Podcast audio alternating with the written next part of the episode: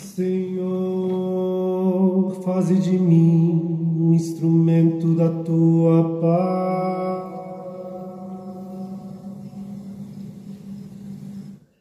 Onde houver ódio, faze que o leve o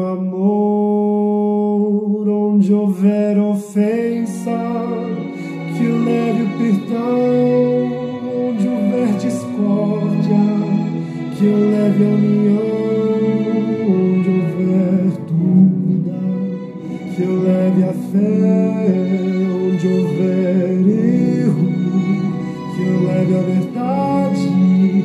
Onde houver desespero, que o leve a esperança. Onde houver tristeza, que o leve a alegria. Onde houver trevas, que o leve a luz. Querido e amado Pai Celestial, em tua presença nós estamos e nos colocamos diante de ti como adorador. Abrimos o nosso coração para derramar diante de ti o nosso amor. Derramamos diante de ti a nossa profunda adoração. Glória e majestade estão diante de ti, força e formosura no teu santuário. Tributamos a ti, ó Deus, a glória e a força. Tributamos a ti a glória devida ao teu nome. Nós te adoramos, ó Senhor, na beleza da tua santidade. Trememos diante de ti e tememos reverentemente a tua presença.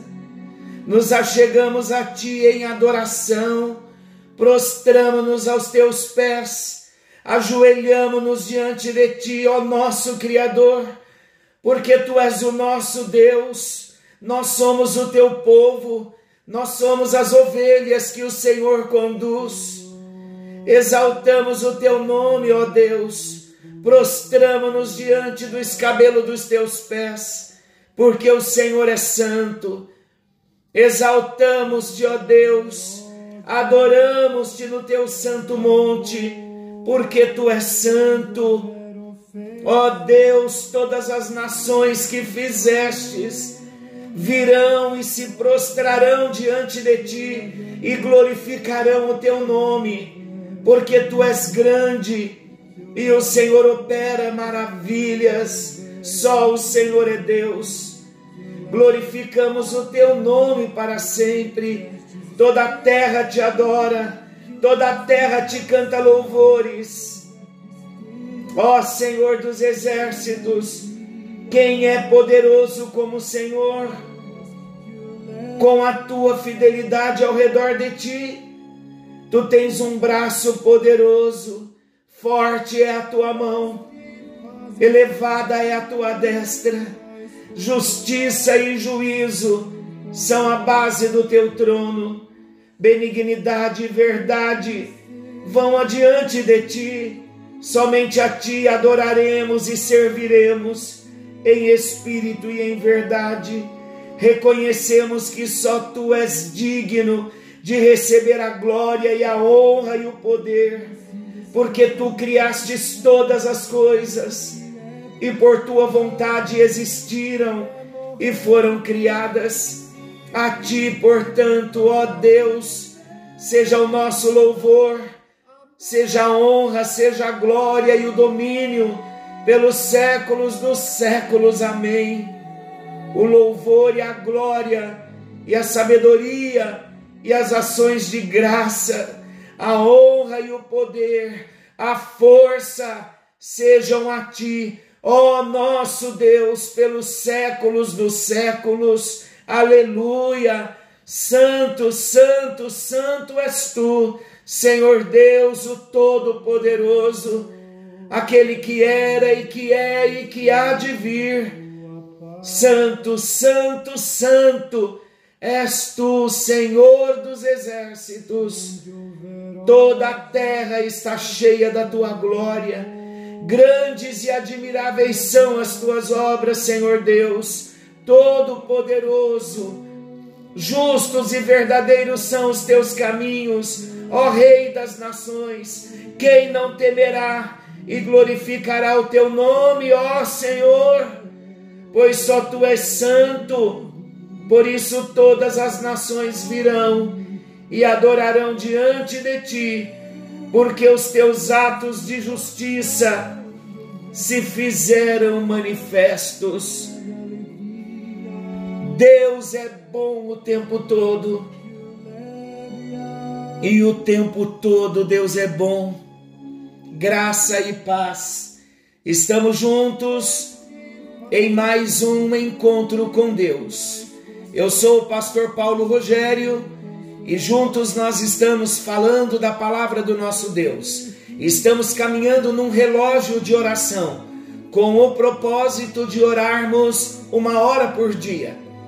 E para isso nós estamos passando ponto a ponto, minutos por minutos.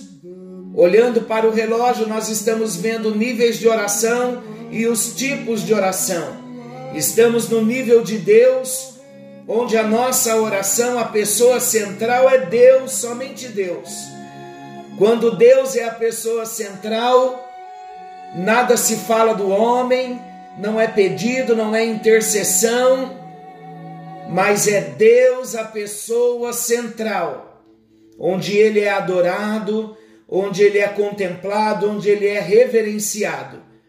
Então, no nível de Deus, nós aprendemos que temos três tipos de oração: a oração de ações de graça, ações de graças. Eu agradeço a Ele, ao Senhor, pelo que Ele tem feito de um modo pessoal na minha vida. Mas ainda no nível de Deus, nós temos um outro tipo de oração, que é a oração de louvor. Na oração de louvor, nós olhamos para os feitos de Deus, agradecemos a Ele pelas obras que Ele tem realizado na vida dos nossos familiares, amigos, dentro da nossa casa, na igreja, na terra. Isso é louvor, nós reconhecermos que tudo vem do Senhor. E ainda no nível de Deus, o terceiro tipo de oração é a oração de adoração, onde nós não olhamos para o que ele faz por nós, nem para o que ele faz para os outros, para o próximo, mas na adoração nós focamos Deus naquilo que Deus é. Na adoração nós focamos os atributos de Deus. E teríamos ainda muito assunto para estarmos falando sobre adoração, mas nós precisamos caminhar no relógio de oração, passando ainda outros tipos de oração. Porém, hoje eu quero encerrar o tipo da oração, oração de adoração no nível de Deus, com adoração, dizendo que a adoração é a maior razão da nossa existência. Hoje eu vou tomar um texto do pastor Hernandes Dias Lopes. E ele diz que a principal missão da igreja não é missões, é a adoração. É a nossa missão. Fomos chamados para adorar. E o fim principal do homem qual é? É glorificar a Deus e gozar para sempre na presença de Deus. Mas o que é a adoração?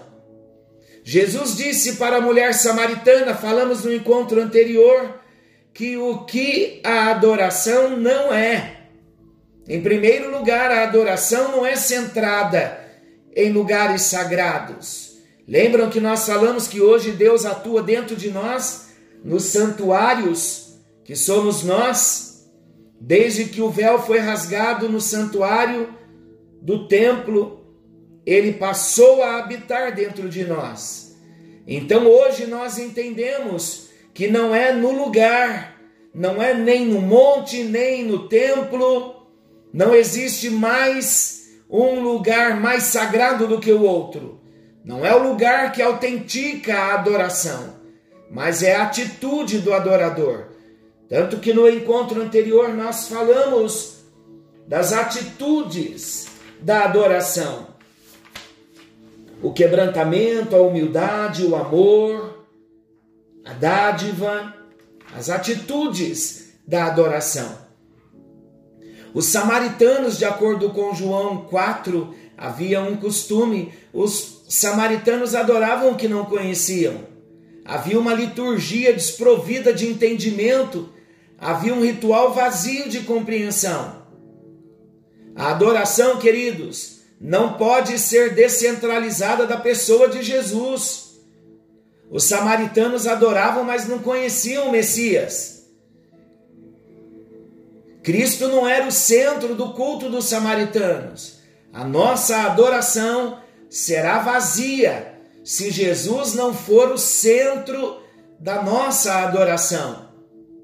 O culto não é para agradar os homens, a música não é para entreter. A verdadeira música, ela vem do céu e é endereçada ao céu. Jesus diz para a mulher samaritana o que adoração é. Ele diz que a adoração precisa ser bíblica. O nosso culto é bíblico. Se não for bíblico, não é culto. Deus não se impressiona com pompa, mas ele busca a verdade no íntimo.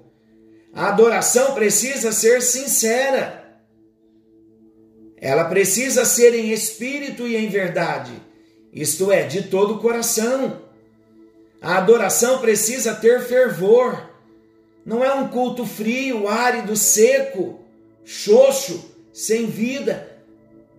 Então, queridos, em face da exposição de Jesus sobre esse assunto, nós podemos extrair alguns princípios bíblicos que devem nortear a vida de um adorador. Vamos estar atentos? Em primeiro lugar, o adorador precisa entender que a sua vida é a vida da sua adoração. Deus não está procurando adoração, mas Deus está procurando adoradores que o adorem em espírito e em verdade. A prática da adoração está enraizada na vida do adorador. A prática da adoração jamais pode ser divorciada da pessoa do adorador. Deus rejeitou a Caim antes de rejeitar a sua oferta.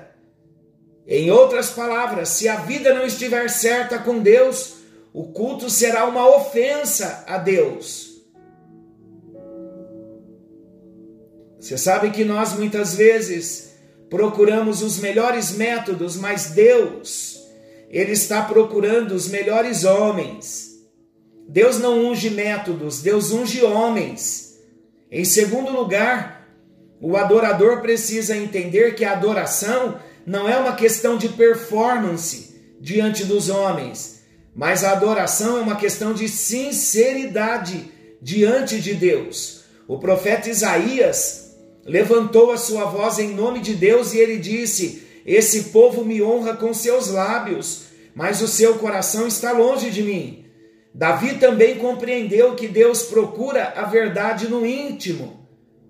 Ofne e Finéias, ainda no Antigo Testamento, nos dias de Samuel, Ofne e Finéias, os filhos do sacerdote Eli, eles trouxeram a arca da aliança, o símbolo da presença de Deus, para o acampamento e o povo foi derrotado.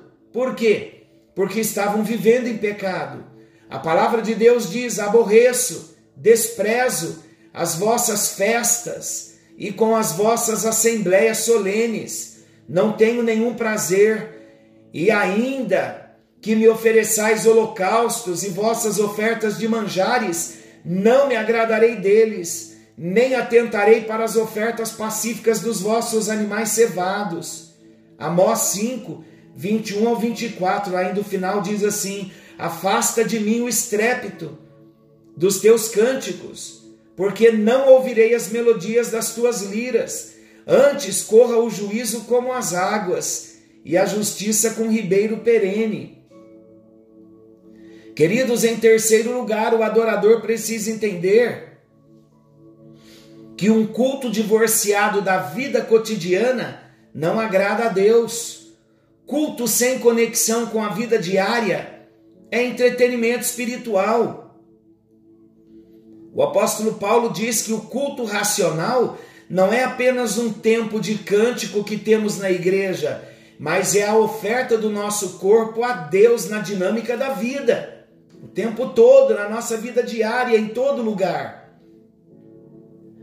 O profeta Jeremias, ele denunciou o perigo de uma reforma externa sem uma transformação interna. E a falsa confiança no templo, no culto, na liturgia, está lá em Jeremias 7.